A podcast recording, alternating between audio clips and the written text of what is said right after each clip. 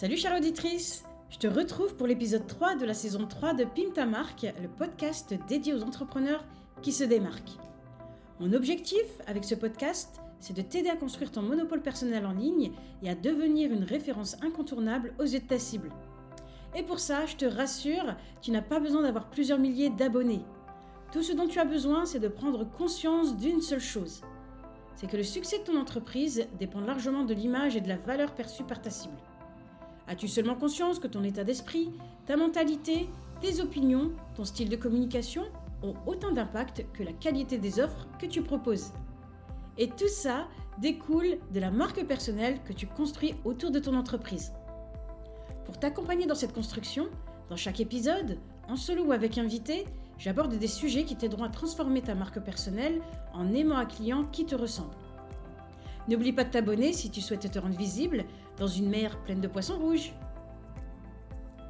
Dans ce nouvel épisode, Mathilde Van Bellingen, spécialisée en stratégie et slow communication, aborde cette nouvelle philosophie de communication encore méconnue en France, mais qui promet de changer totalement la façon dont tu communiques aujourd'hui. Mathilde nous partage ses astuces géniales pour jongler entre succès professionnel et rester vrai à soi-même. On explore aussi comment la slow communication peut booster ta visibilité sans te focaliser que sur les chiffres.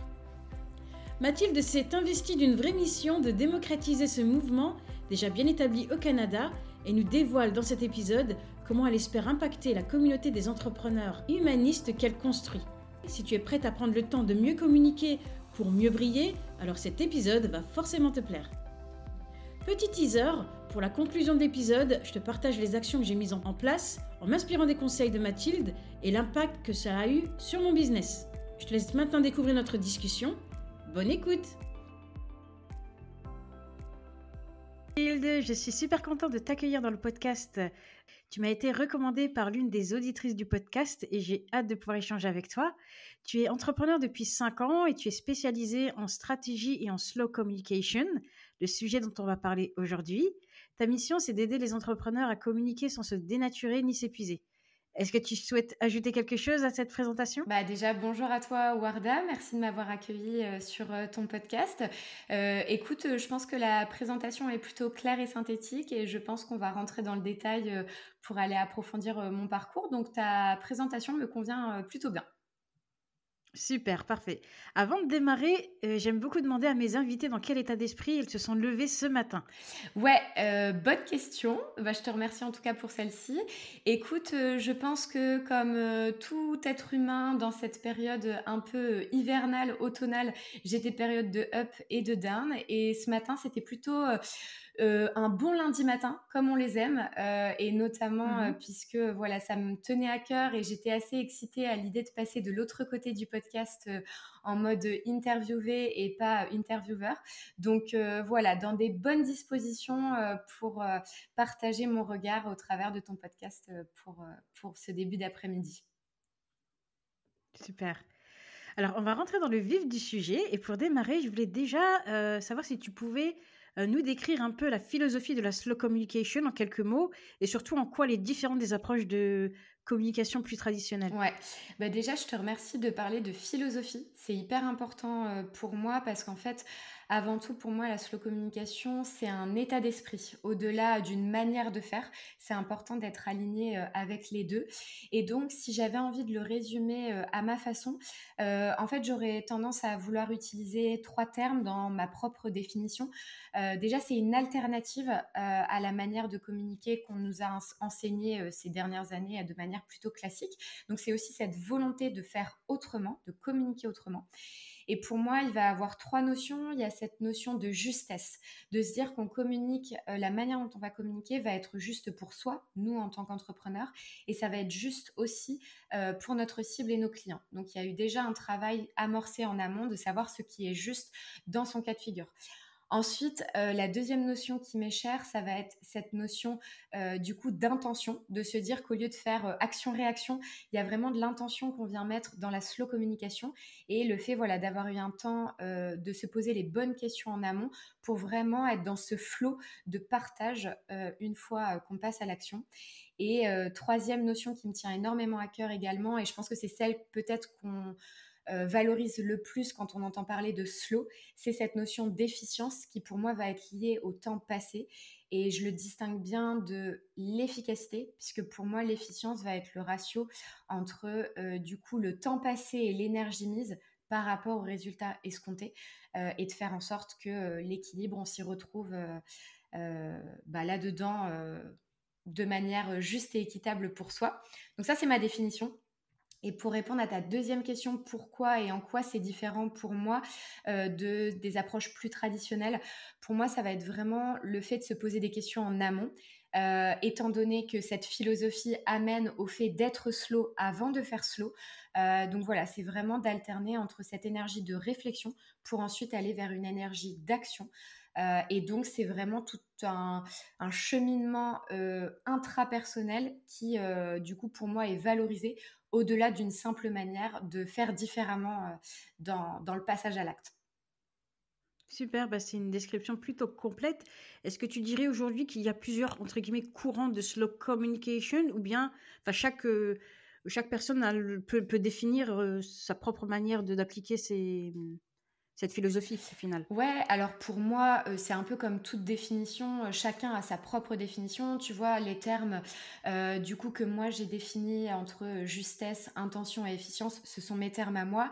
Maintenant, si on le résume de manière globale, je pense que l'intention majeure de tout slow communicant va être le fait de communiquer moins et mieux. Donc je pense que c'est ça qui va raccrocher tout le monde. Et après, chacun peut y mettre ce qu'il souhaite derrière dans la façon de le vivre et dans la façon de l'incarner au quotidien. Super. Une petite question qui me vient spontanément, c'est un courant qui vient de quel pays? Alors, euh, pour moi, en gros, ce mouvement, il va venir surtout au démarrage d'autres euh, volets qui vont être liés au démarrage à la slow food, à la slow life, etc. Donc, mmh après, dans les grandes lignes euh, de l'histoire de ce mouvement slow de manière générale, je préfère pas dire de bêtises, donc je dirais pas exactement quel pays, mais en tout cas, on va dire que cette dynamique slow communication, elle est venue après des mouvements euh, beaucoup plus importants qui ont été euh, valorisés au regard, on va dire, de nos habitudes de consommation au quotidien. Et donc, progressivement, il y a le slowpreneuriat qui a pris un petit peu de la place euh, ces dernières années dans le monde entrepreneurial et progressivement, la slow communication commence à prendre place aussi, on va dire, dans ce courant là autour de, du domaine du business. Super. Et du coup, à quel moment de ton parcours, ben, ce goût pour la slowcom, elle, elle t'est venue et puis quel est le résultat que tu cherchais à obtenir à ce moment-là? Ouais. Euh, alors, si je remonte un peu en arrière, euh, donc là, on est, euh, on enregistre cet épisode en novembre 2023. moi, je vais fêter mes six ans d'entrepreneuriat en janvier 2024. Et en fait, ça m'est pas venu tout de suite, hein, clairement, on peut se le dire. moi, je suis passée par des phases vraiment de communication de masse, communication classique, parce que c'est ce qu'on m'avait appris, c'est ce que tout le monde faisait autour de moi, et donc j'ai un peu suivi le mouvement. Et en fait, euh, à un moment donné, j'ai vraiment été écœurée de cette façon de faire. Euh, moi qui, en parallèle de ça, euh, était vraiment dans un cheminement introspectif, à me poser les questions de pourquoi je suis entrepreneur aujourd'hui, c'est quoi ma mission de vie, c'est quoi le pourquoi qui fait que j'accompagne d'autres entrepreneurs aujourd'hui. Et à un moment donné, il y a eu un vaste décalage entre le pourquoi je faisais mon métier et le comment, euh, du coup, euh, j'incarnais tout ça au quotidien. Donc en fait, euh, ça a été un, long cheminement personnel avec des périodes un peu désertiques à me dire mais je fais quoi J'ai frôlé à un moment donné le burn-out parce que je travaillais trop et en plus comme j'étais pas alignée, il y avait vraiment une perte de sens et d'appétit à, travailler et, à vivre de ça. Donc en fait, clairement, ça va faire trois ans du coup que j'ai fait ce pivot en fait d'activité et où moi je le représente entre, je suis passée d'une freelance en rédaction, puisqu'au au début j'étais dans l'opérationnel, à une entrepreneur de la slow communication. Donc il y a eu une évolution de posture, euh, il y a eu une évolution d'état d'esprit euh, et vraiment une évolution euh, dans ce que je mettais en place au quotidien pour vivre de mon activité.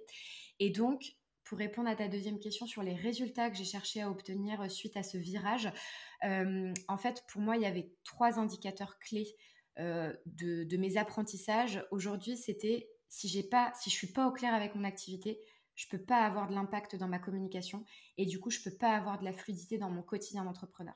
Donc en fait, je suis revenue, on va dire, au point de départ en me disant, pour moi, c'est essentiel de gagner en clarté, donc vraiment les fondations de mon entreprise, pour gagner en impact dans ma communication et aller au bon endroit, cibler les bonnes personnes, et pour ensuite avoir de la fluidité dans mon quotidien entrepreneur. Et c'est cette fluidité qui me permettra de tenir sur la durée et de faire en sorte que mon activité soit pérenne euh, à long terme. Super, parfait. Merci pour ces éléments. Euh, tu as mentionné euh, l'importance de ne pas agir impulsivement dans sa communication, mais plutôt de prendre le temps de réfléchir. Et je voulais savoir en fait comment tu appliquais tout ça en fait à ta stratégie de communication et surtout aux, décisions de business. Ouais. Euh, et ben pour moi, ça va être vraiment un, équilibre entre deux énergies. ce que j'appelle un peu l'énergie yin et l'énergie yang. L'énergie yin qui va être dans cette introspection, cette réflexion, le côté peut-être de se reconnecter aussi à ses sensations corporelles tu vois, si j'ai un nœud à l'estomac quand je fais telle action, bah, c'est peut-être qu'il faut se poser les bonnes questions, que ça ne me correspond pas. Et ça va être aussi un moment où je suis un peu dans mon flot. Tu vois, euh, là, dans mon bureau, j'ai un grand tableau blanc. Euh, l'objectif, c'est d'aller un peu... Euh, laisser libre cours à mes idées, à des choses que je pense pas quand je suis euh, tête dans le guidon euh, derrière mon ordinateur, mais qu'au contraire, ça me vient dans des endroits où je pense pas du tout boulot au départ. Donc pour moi, c'est important de cultiver ça au quotidien. Et donc là, je suis pas dans cette action d'impulsion d'action. Et pour autant, pour moi, ce qui est hyper important aussi, c'est de ne pas rester que dans cette phase de réflexion et qu'à un moment donné, je fais en sorte de mettre en action toutes ces stratégies que j'ai définies et toute cette ligne directrice que j'ai implémentée. Et donc ensuite, pour cultiver ce passage à l'action, moi, je me suis défini des jours dédiés dans ma semaine, donc le lundi et le vendredi, puisque le reste du temps, je le consacre à mes clients. Et donc, pendant ces jours-là, je vais avoir des petits rituels où je sais que je me sens à l'aise dans, dans le cocon que j'ai façonné pour passer à l'action et, implémenter mes actions de communication avec une playlist que j'apprécie, une senteur où j'ai mon encens préféré, etc. Euh, et je suis vraiment dans ma bulle pour favoriser ça et de cultiver cette notion de plaisir sans me sentir forcée à passer à l'action. Et, donc pour moi, c'est vraiment l'équilibre entre ces deux énergies qui me permet en tout cas euh, d'appliquer la slow communication dans mon business et dans mon quotidien. Super, parfait. Ça donne vraiment envie. en tout cas, on sent que quand tu parles, que tu es en effet très apaisé et voilà, on sent vraiment tout ça. Donc, je me doute bien que ça, ça doit avoir de l'effet sur toi. Tu disais que la slow communication, c'était l'art de communiquer sans se dénaturer sans s'épuiser. Et je voulais savoir, en fait, comment toi, tu trouvais l'équilibre entre bah, le fait que je suppose que tu recherches à développer ton business, mais également le fait que tu, tu souhaites rester authentique en tant qu'entrepreneur? Ouais alors, en fait, cette notion de croissance professionnelle vraiment dédiée à mon activité, pour moi, j'arrive à trouver cet équilibre au quotidien, puisque justement, j'ai eu ce temps de yin et de réflexion en amont, où le fait que j'ai défini une stratégie qui me correspond, je vais pas dans tous les sens, je me disperse pas, et au contraire, j'ai identifié des actions qui sont percutantes. Donc, pour moi, ça c'est hyper important parce qu'aujourd'hui, être entrepreneur, il y a des objectifs derrière de vivre de son activité, il y a des objectifs d'impact. Donc, souvent, euh, quand on entend aussi la slow communication, j'ai souvent un petit peu des idées reçues de dire ah bah c'est slow, c'est doux, on y va en douceur, etc. Ouais, ok, mais à un moment donné, il y a des objectifs derrière, on a des factures à payer, on a une mission à incarner, et, tout ça, voilà, c'est important euh, d'aller identifier ce côté un peu plus stratégique. Donc ça, pour moi, cette croissance professionnelle à court, moyen et long terme, euh, ça va être vraiment lié aux actions que j'ai décidées de manière réfléchie et cohérente par rapport à moi et à mon activité. Et ensuite, sur cette notion d'authenticité, en fait, je pars du principe que euh, comme je suis dans déjà moi-même, je suis authentique avec la manière de travailler et qu'aujourd'hui la slow communication c'est quelque chose que je respire au quotidien, que j'inspire, je transpire, etc. Forcément, ça va permettre déjà de faire un premier filtre dans ma manière d'être, dans ma manière de communiquer auprès des personnes avec qui euh, j'échange. Et donc pour moi, c'est des choses soit ça plaît, soit ça plaît pas, mais ça me permet en fait progressivement de ne pas perdre temps, de temps et d'aller directement auprès des personnes pour qui euh, je peux vraiment avoir de l'aide et de l'impact et euh, ces personnes qui me correspondent. Donc voilà, je dirais qu'il y a une notion de filtre naturel en étant soi et en même temps d'action bien ciblée au niveau stratégique pour aller vers, vers cette croissance ça fait sens hein, ce que tu mets en avant, mais c'est vrai que je, pense que la difficulté des personnes, c'est de se dire le temps que je vais prendre à, poser les bases de ma slowcom, en fait, c'est du temps que je passe pas à générer du business. Et pourtant, je suis 100% d'accord avec toi sur le fait que si tu prends le temps de réfléchir en amont, tes actions seront, beaucoup plus impactantes, beaucoup plus précises et les retombées, elles seront beaucoup plus efficaces aussi, quoi. Complètement. Et tu vois, ça rejoint à ce qu'on se disait tout à l'heure, c'est d'avoir vraiment de prendre le temps en différentes phases. Il y a un temps de réflexion, mais c'est ce temps de réflexion qui va venir nourrir le temps d'action. Et c'est pour éviter de se disperser dans les actions, pour au final recommencer un cycle, à se dire ah mince, j'ai fait des choses qui n'avaient pas d'impact, et on recommence euh, un nouveau cycle. Ok, super, parfait. Euh, la question suivante, c'est de savoir pourquoi, euh, selon toi, c'est essentiel de communiquer moins, mais mieux, surtout dans le contexte entrepreneurial? Ouais, alors en fait, pour moi, il va y avoir différentes raisons et vraiment des enjeux qu'on peut avoir, nous, en tant qu'entrepreneurs, à soulever autour de la slow communication. Aujourd'hui, on le voit bien, on est sursollicité d'informations et pas que dans le business ou dans le monde entrepreneurial, même à, titre personnel, avec les informations, etc. Donc pour moi, je pense qu'on a déjà une part et un rôle à jouer là-dedans, à se dire que bah, au lieu d'aller suralimenter les algorithmes, bah, plutôt de se poser des questions pour, OK, qu'est-ce que je veux dire en profondeur Est-ce qu'il n'y a pas un moment qui est le plus pertinent pour que j'en parle plutôt que de me connecter tous les jours à tel réseau social ou autre Donc pour moi, c'est vraiment une question de responsabilisation pour soi et pour sa cible, euh, de ne pas aller dans le sens de cette surinformation. Ensuite, il y a vraiment cette notion que partir de soi avant tout, c'est essentiel quand on est euh, entrepreneur et toi qui incarnes justement ce personal branding et la marque personnelle, euh, on, s'est lancé on a une histoire derrière nous, on porte une mission, donc on a cette singularité. Et pour moi, c'est essentiel de ne pas retomber dans un moule. Euh, peut-être qu'on a eu une vie professionnelle avant, qu'on n'a pas envie de reproduire les, mêmes erreurs, et donc au contraire d'aller incarner encore plus et d'être dans cette audace d'être soi et, de faire ce filtre naturel, comme je le disais, pour attirer vraiment des personnes qui nous correspondent. Et, surtout, en fait, pour moi, comme on est solopreneur, euh, donc le fait d'être seul à son compte, on ne peut pas être partout. À un moment donné, il n'y a que nous qui tenons euh, les épaules de notre entreprise. Donc c'est important vraiment d'aller clarifier cette stratégie en amont pour euh, ne pas aller se mettre sur tous les réseaux sociaux, sur tous les, canaux de visibilité et qu'au contraire, aller filtrer en amont, ça permet d'être toujours dans cette efficience pour ne pas se disperser. Et j'aurais deux autres éléments qui pour moi sont essentiels. C'est que nous, on est le moteur de notre entreprise. Donc si déjà on ne préserve pas cette énergie à cultiver euh, des temps dédiés à son entreprise et dédiés à son temps personnel, forcément on va s'épuiser et pour moi c'est important de rester à l'écoute de son énergie grâce notamment à euh, moi en tout cas ce que j'ai envie de développer autour de la slow communication.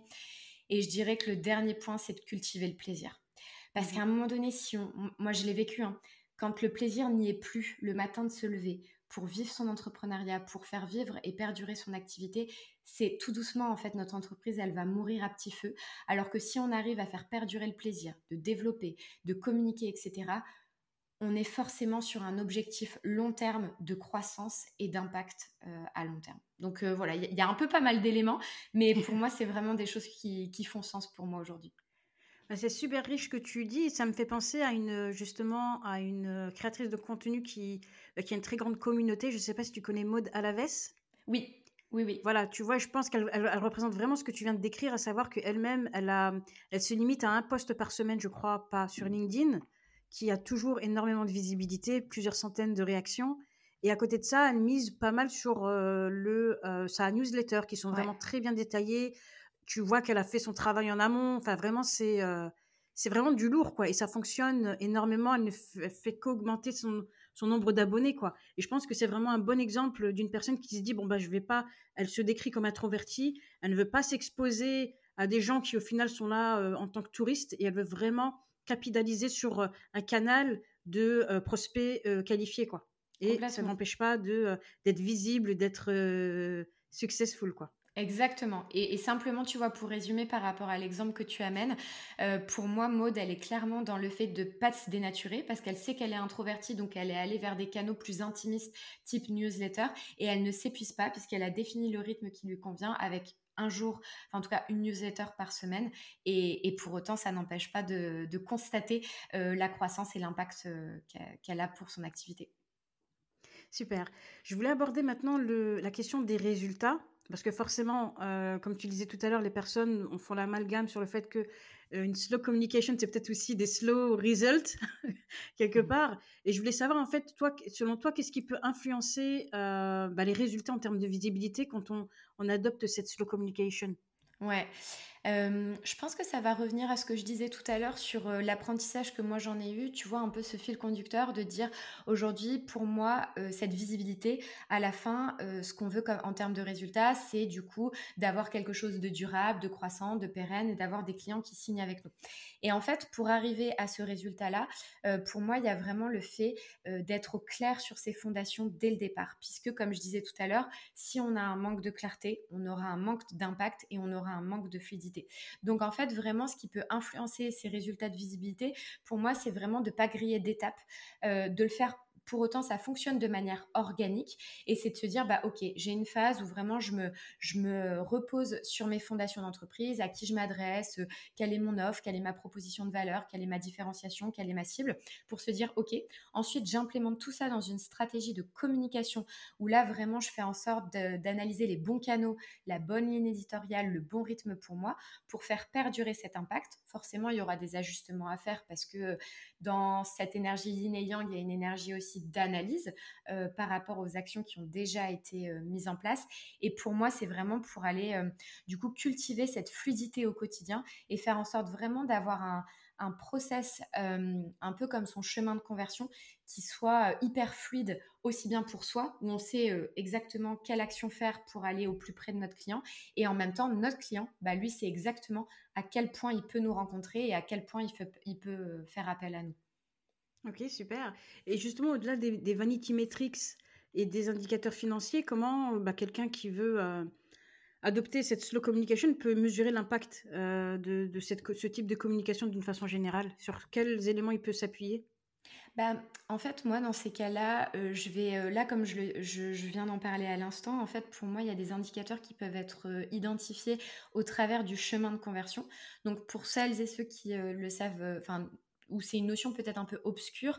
En fait, le chemin de conversion, c'est vraiment euh, le chemin par lequel va passer un prospect jusqu'à se transformer en client. Et en fait, pour moi, il y a des indicateurs qui peuvent être analysés à chaque étape. La première étape va être euh, comment la personne apprend à nous connaître. Donc que ce soit par exemple sur LinkedIn, je prends un exemple, euh, ça pourrait être bon bah je vois euh, mon taux du coup de visibilité de mes posts. Bah ça déjà c'est un indicateur de ok sur cette phase où mes prospects et ma communauté apprennent à me connaître, je peux déjà aller mesurer et avoir des effets de levier d'action par rapport à ces posts LinkedIn. Ensuite, dans la deuxième étape, ça va être bah, la personne tout doucement, elle, commence à m'apprécier, elle va visiter mon site internet, elle écoute mon podcast. Bah, là, on va pouvoir aller analyser le taux de visite du site web, le taux d'écoute du podcast, où ça montre quand même l'intérêt beaucoup plus fort que simplement un post LinkedIn qu'on voit passer, parce que le taux du coup d'implication, d'écoute d'un podcast ou de visite d'un site web, forcément, c'est un temps un peu plus long. Et puis ensuite, il va avoir la troisième étape où là, la personne, euh, bah, elle, elle veut nous faire confiance. Vraiment, elle apprend à nous faire confiance. Elle se rend compte qu'on a de l'assise dans ce qu'on évoque, que les résultats qu'on apporte à nos clients, ils sont véridiques. Donc là, si je prends mon exemple à moi, moi, ce serait le nombre de personnes qui prennent rendez-vous pour une séance diagnostique, puisqu'ils me font confiance à ce que je leur considère une heure euh, de leur temps pour leur apporter déjà un regard extérieur. Et puis, dernière étape, euh, que les personnes, du coup, passent à l'action avec moi. Et là, pour moi, pour vraiment avoir des indicateurs euh, via cette slow communication, ce serait bah, combien de personnes signent avec moi suite aux séances euh, diagnostiques. Et en fait, à partir de ce chemin de conversion, on a plein d'indicateurs différents au-delà du chiffre d'affaires de, cette, de manière très binaire, quoi. Donc ça implique quand même un suivi des statistiques assez, euh, assez détaillé, contrairement à euh, peut-être à des statistiques euh, qu'on a sur LinkedIn, tu vois, comme tu disais, le nombre de likes, le nombre de vues. Donc c'est peut-être une stratégie parallèle à développer pour vraiment évaluer l'impact en fait. Ouais, en fait, pour moi, euh, vraiment, le, fait d'avoir de la data, vraiment de la donnée et de l'analyser, pour moi, c'est important parce que ça montre aussi que cette slow communication, euh, on le fait pas au pifomètre euh, en se disant tiens, je vais tenter ça et on verra bien. C'est vraiment acté sur de l'existant. Donc en plus, en termes de risque, il y a peu de risques parce qu'on part vraiment à partir de, données conséquentes, concrètes, etc. Et ensuite, c'est des ajustements à faire. Et bien entendu que les analyses et les chiffres à analyser seront différents regard de chaque stratégie. Si une personne se présente plutôt sur des salons plutôt que sur LinkedIn pour se faire connaître, bah, on déterminera le nombre de personnes qui sont venues euh, la rencontrer euh, sur, euh, sur son stand. Donc pour moi, c'est vraiment malléable à l'infini en fonction des stratégies, mais effectivement, pour moi, c'est important de se concentrer sur la matière et l'existant pour ensuite aller définir quelque chose de bénéfique. Ok, super. J'avais une question concernant les, supports de communication. Est-ce que tu penses que la slow communication, elle est adaptée à tous les supports de communication ou tu dirais plutôt que à chaque format, son type de, de communication? Typiquement, je prends l'exemple de TikTok. Tu prends un TikTok, est-ce que tu penses que la slow com, elle est adaptée pour ce type de, de moyens de communication? Ouais, euh, très très bonne question parce que je pense qu'effectivement euh, c'est important de, le soulever aussi parce que sûrement que dans tes auditrices, euh, elles n'auront pas toutes non plus les mêmes canaux de communication.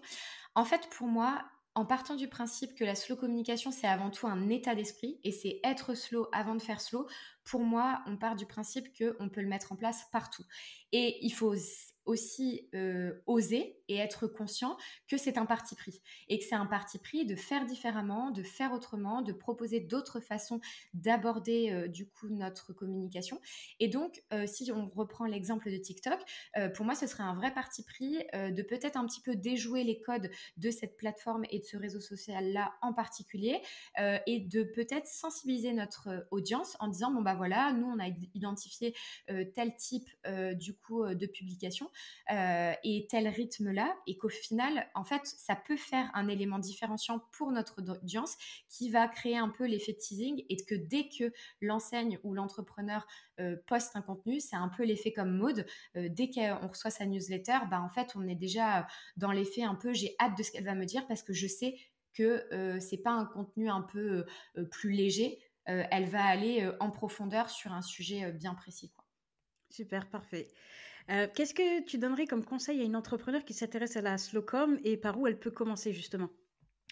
Euh, ce que je pourrais lui dire, c'est si justement progressivement elle, se, elle s'intéresse un petit peu à cette euh, notion et philosophie de slow communication, c'est peut-être de se poser la question de qu'est-ce qui ne lui convient plus aujourd'hui dans sa manière de fonctionner à savoir euh, comment elle se fait connaître aujourd'hui, comment elle euh, met en place sa communication, comment elle se développe. Et donc, suite à ça, bah, d'aller identifier ses non négociables, vraiment aujourd'hui, qu'est-ce qu'elle ne souhaite plus mettre en place, et du coup, qu'est-ce qui est essentiel pour elle euh, à l'avenir, pour que, en fait, progressivement, elle arrive à identifier ce qu'elle souhaite plus reproduire et ce sur quoi elle aimerait mettre un peu plus d'énergie par rapport à ça. Et du coup, si je peux donner euh, peut-être euh, un conseil un peu plus concret pour les personnes, euh, bah moi notamment sur le podcast Graines d'osmose, en fait j'ai créé des capsules expérience et en fait ce sont mes clients qui témoignent un petit peu de comment ils ont été sensibilisés à la communication, qu'est-ce qui leur a donné le déclic à passer à ça. Et je pense que ça peut vraiment être un élément du coup plutôt sensibilisant d'écouter le témoignage d'autres personnes pour avoir aussi cet effet miroir de savoir bah nous où on se situe dans, dans la situation actuelle et euh, auprès de quel témoignage on, se, on, se, retrouve le plus. Super. je pense que ça intéresserait les auditeurs et les auditrices d'avoir l'exemple peut-être d'une cliente euh, qui a adopté une approche de Slowcom et qui a eu justement un impact significatif sur, son entreprise. On a déjà parlé de mode. Peut-être que toi-même, tu peux euh, nous parler d'un autre exemple? Oui, bah, du coup, j'ai l'exemple de Marie-France, donc Marie-France Dufresne, qui est la créatrice de Parcours euh, Singulier, euh, qui a fait appel à moi l'année dernière euh, pour un accompagnement au démarrage sur ses fondations, donc mon accompagnement Horizon. Et puis, en fait, elle voulait avancer progressivement. Donc, vraiment, il y a eu au démarrage, bah, du coup, ce, cette refonte globale de son positionnement et de ce qu'elle, de ce qu'elle propose. et en fait, déjà, il y a eu une amorce assez conséquente des opportunités qui se sont présentées à elle suite à ce réalignement de sa personne.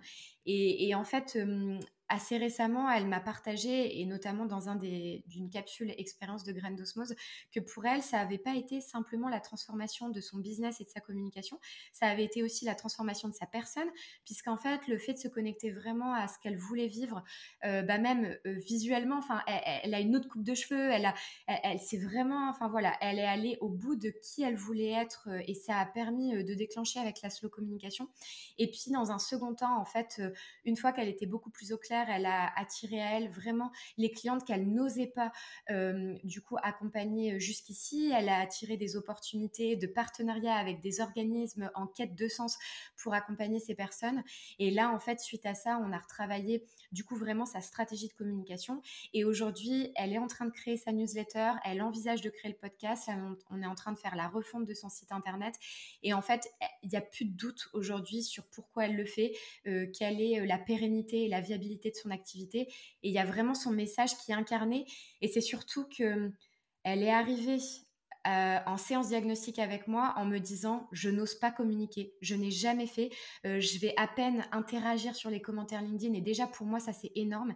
Et là elle est dans une posture complètement différente où elle ose incarner son message et là elle est interviewée sur des podcasts. Enfin voilà c'est vraiment une transformation de posture au-delà d'une transformation aussi pour, pour son business. Bah, écoute, merci d'avoir partagé cet exemple et je dois t'avouer que ça me fait beaucoup penser à mon propre parcours parce que moi-même, il y a quelques mois en arrière, j'avais un autre positionnement et j'étais tellement pas alignée avec que, en termes de communication, j'étais inexistante. À partir du moment où j'ai switché dans mon esprit, tout s'est débloqué, mais vraiment quasiment du jour au lendemain et les opportunités se sont enchaînées en fait. Et c'est vraiment instantanément que ça s'est fait et on parle vraiment d'un vrai shift mental quoi. Donc, euh, Exactement. Euh, c'est comme tu disais, c'est vraiment très important de travailler sur cette base-là pour pouvoir se construire un, business à, son image en fait. Et que au-delà de se dire, souvent les gens pensent qu'en en étant trop vrai, on va peut-être se fermer des opportunités, alors qu'au contraire, quand je parle à mes clientes, elles me disent clairement, on sent que tu bah, que es habité par ton projet, que tu que es à fond dedans, tu vois. Et pourtant, c'est pas des choses que je m'efforce de mettre en avant, c'est juste naturel quoi. Tellement je suis euh, bah, alignée à, mes valeurs et que j'ai vraiment fait ce travail de réflexion en amont quoi.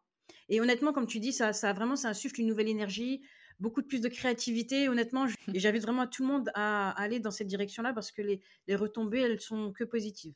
Ouais, et, et, par rapport à ce que tu viens de dire, j'ai envie de rajouter, euh, parce que vraiment ça date de vendredi, tu vois, il y a quelques jours, où une amie entrepreneur me partageait qu'elle a eu une opportunité de partenariat avec une personne, et en fait elle ne se sentait pas du tout alignée avec ça. Donc elle a réussi à asseoir une posture de bah non, je suis désolée, mais ça ne correspond pas à mes valeurs. Et en fait ce non a finalement lui a permis d'ouvrir d'autres possibilités parce qu'elle était tellement euh, en phase et alignée avec elle que ça a interpellé la personne en face en disant ah elle était prête à me dire non. Ah bah en fait j'ai envie d'aller creuser plus loin. Et donc on va aller voir ce qu'on peut faire euh, d'une autre manière que l'idée générale. Donc comme quoi le fait d'être aligné avec soi euh, et c'est pas toujours en disant oui à tout qu'on se rend mmh service. Bien au contraire. Parfois c'est en disant non à certaines choses on laisse la porte ouverte à d'autres oui à venir. Et je trouve que c'est exactement. important de, de souligner. Super. Parfait. Tu nous as parlé brièvement de ton podcast Graines d'osmose. Je voulais revenir là-dessus et je voulais comprendre en fait justement comment ce projet, bah, il s'aligne avec tes valeurs de Slowcom et surtout quel, quel impact tu espères avoir bah, sur ta cible qui est une cible très bien identifiée et très spécifique. Ce sont les entrepreneurs humanistes. Ouais. Est-ce que tu peux déjà nous décrire ce que tu, bah, qui, qui, qui, qui est cette cible quelque part? Carrément. Euh, en fait, euh, cette notion d'entrepreneur humaniste, c'est pas un terme qui m'est venu tout de suite. Euh, au, démarrage, voilà, je parlais d'entrepreneurs engagés, d'entrepreneurs éthiques, etc., qui étaient soit dans l'univers euh, du coup du bien-être ou dans l'univers de l'accompagnement. Et en fait, je me suis rendu compte que c'est pas l'univers dans lequel la personne est qui moi m'importe. Ça va être vraiment sa philosophie, ce qu'elle incarne au quotidien, sa, sa, sa manière de penser, son état d'esprit. Et en fait, progressivement, c'est venu à moi naturellement. Moi, je me retrouve dans le fait d'être une entrepreneur humaniste. C'est vraiment des valeurs qui me sont profondément ancrées. Et donc, peu importe que la personne soit dans un projet de produit, de service, peu importe. Par contre, si aujourd'hui le fait d'incarner au quotidien ces valeurs d'humanisme dans toutes les sphères de son activité, hein, que ce soit collaborer avec des partenaires, du coup être avec ses clients, dans sa communication, enfin voilà. Et pour moi, ça c'est le point de départ où je me suis dit, ça c'est l'ingrédient que je veux retrouver dans chacun de mes partenariats et chacune de mes collaborations. Et donc voilà, ça a été l'univers que j'ai vraiment eu envie de, transparaître et je me suis rendu compte qu'en fait bah, d'autres se retrouvaient pleinement dans cette notion d'entrepreneuriat humaniste. Donc voilà, ça c'est un peu ma, signature à moi. Et donc effectivement, j'ai lancé le podcast Graines d'Osmose il y a plus d'un an. Et pourquoi je l'ai lancé? Et pourquoi ça s'incarne aussi dans bah, justement moi ma sphère slow communication, c'est déjà parce que c'est un canal et toi-même, je pense, tu le sais autant que moi. Euh, c'est un canal d'expression euh, qui déjà pour moi est dans la connexion émotionnelle. Le fait d'avoir un petit peu l'aspect sensoriel de l'ouïe, euh, pour moi c'est quelque chose de très important parce que je trouve qu'on peut faire passer beaucoup d'émotions au travers de la voix, au-delà de, de l'écrit. Donc pour moi c'était important d'aller vers ce canal d'aller à la rencontre de personnes avec ce format interview et d'être euh, dans un, on va dire, un objectif plus grand que soi, d'être dans de la sensibilisation. Aujourd'hui, il y a des personnes qui écoutent Graines d'Osmose qui ne sont pas forcément sensibilisées à la communication, qui ne sont pas dans mon écosystème euh, de personnes qui me ressemblent, etc. Et bien au contraire, c'est pour sortir des sentiers battus, les sensibiliser à ça. Et, pour moi, ça me permet de respecter mon rythme, puisque euh, je sors, en fait, je n'ai pas de rythme de publication. Je sors un épisode quand j'ai vraiment un invité qui me tient à cœur. Euh, j'ai un client sur lequel on revient sur euh, son parcours euh, et son témoignage. Et donc, un peu comme on, évoquait l'exemple de Maud tout à l'heure, vraiment, quand je poste et quand j'appuie sur la mise en ligne d'un nouvel épisode, c'est qu'il y a vraiment un sujet de fond que j'ai envie de traiter avec un angle différenciant et pas forcément dans cette régularité. Et ça, c'est un parti pris que j'assume pleinement, mais qui pour moi, en tout cas, je vois les fruits euh, récolté par rapport à ça et que du coup ça crée l'effet surprise aussi quand un nouvel mmh épisode est sorti pour donner envie euh, d'autant plus aux personnes de, consacrer ce, temps d'écoute. Super. Et en termes d'invités, quel, quel type de profil tu cibles principalement? Eh ben, ça va être des entrepreneurs. Euh, là, bientôt, je vais accueillir euh, plutôt euh, des personnes de structure TPE, PME, parce que je sens qu'il y a aussi cet univers à les sensibiliser au-delà simplement des entrepreneurs. Et donc, ça va être des personnes qui ont lancé leur activité, qui, qui sont soit déjà sensibilisés à la communication, mais qui avaient connu quelque chose avant de complètement différenciant, qui ont reviré de situation, mais qui sont, voilà, encore une fois, des entrepreneurs humanistes. Donc, si les personnes ont envie d'aller découvrir d'autres entrepreneurs humanistes qui évoquent, on va dire, leur retour d'expérience, leur vécu autour de la communication et simplement du fait d'entreprendre autrement, c'est la vocation, en tout cas, que je me suis donnée avec le podcast aujourd'hui. Ok, super. On se dirige tout doucement vers la fin de euh, cet épisode, Mathilde. J'ai une autre question spontanée qui me vient, mais qui je pense est intéressante, c'est de comprendre un peu comment toi tu vois les choses évoluer pour la slowcom. Je suppose qu'on n'est pas non plus aux prémices de cette euh, philosophie-là, mais que les gens, ne, voilà, ils sont peut-être pas forcément euh, informés de ce que ça représente. Comment tu vois les choses évoluer pour 2024 euh, et ben déjà, je peux te dire ce que j'ai mis en place en 2023 et ce à quoi j'ai participé pour ce mouvement. Euh, en fait, j'ai participé au sommet euh, du slowpreneuriat qui était organisé en juin 2023, donc organisé du coup par Géraldine et Émilie. Donc Géraldine qui est à Montréal et Émilie qui est en France. Et donc en fait, pour moi, ça permet tout doucement de lever un peu et soulever les lignes autour de ça, puisque c'est un événement qui a récolté quand même pas mal de, de et c'était sur cinq jours. Donc ça a permis aux personnes aussi d'être sensibilisées à plein d'aspects dont la slow communication. Donc en gros, ma volonté pour 2024, euh, je pense que ce serait de continuer à sensibiliser euh, sur les bienfaits et les enjeux vraiment de la slow communication aujourd'hui et euh, de dépasser les frontières, puisque bah, là c'était un événement franco-canadien. donc voilà, de peut-être se rendre visible auprès de la Belgique, auprès de la Suisse et, et de vraiment se rendre compte, en tout cas pour le moment on va dire dans la francophonie, mais de se rendre compte que la slow communication, elle n'a pas de frontières et qu'elle peut vraiment euh, voilà, être propice à chaque entrepreneur qui veut euh, communiquer et se développer et du coup sans se dénaturer ni, s'épuiser. Donc ce que je comprends de ce que tu me dis, c'est qu'il y a un réseau qui est présent et qui est vraiment en mouvance et qui essaye de faire bouger les choses, non seulement au niveau national, mais quasi au niveau international. Ouais, exactement. Et du coup, j'ai été très fière euh, de pouvoir euh, intervenir dans, euh, dans ce sommet qui était le deuxième, qui avait déjà eu lieu l'année d'avant. Et donc, je suis convaincue qu'il y aura sûrement un autre format sur 2024. Et donc, voilà, moi, j'invite tous ceux qui ont envie de, de soulever le, le, mouvement, en tout cas autour du slowpreneuriat, de la slow communication, qui n'hésitent pas à m'envoyer un message et qu'on voit si c'est possible de mener quelque chose dans cette direction pour aller sensibiliser d'autres personnes à ça. Super, justement, est-ce que tu peux nous indiquer où est-ce qu'on peut te retrouver? Ouais, euh, alors sur euh, mon site internet, donc Atmosphère, donc je suppose que tu mettras euh, les liens dans la description de l'épisode. Et ensuite, les, on va dire, les canaux de communication sur lesquels je suis la plus présente, il y aura LinkedIn, donc Mathilde Van Ballinghem, mais ça pareil, vous pourrez retrouver mon nom de famille écrit directement. et ensuite, c'est mon podcast, Graines d'Osmose, qui est disponible sur toutes les, toutes les plateformes d'écoute. J'ai fait ce choix, du coup, d'aller à l'essentiel de ma communication. Donc, c'est là où vous pourrez me trouver le plus facilement. Super, ben encore une fois, un grand merci Mathilde pour tous les pépites que tu nous as partagées. J'ai moi-même appris pas mal de choses et, clairement, je pense que ça vaut le coup de s'intéresser à ce mouvement, à cette philosophie, parce que je pense vraiment que d'une manière générale, on va tendre vers ça. Parce que je vois aussi un gros ras-le-bol sur les réseaux sociaux où mmh. les gens n'en peuvent plus de, de euh, du flux d'informations qui se prennent dans la figure. Et que, ben, quelque part, je pense aussi que ce type de, d'approche nécessite euh, un travail de réflexion qui, bah, qui, qui, prend un certain temps. Donc, euh, autant s'y mettre tout de suite et euh, bah, pour justement faire de 2024 une très bonne année. 100% d'accord avec toi.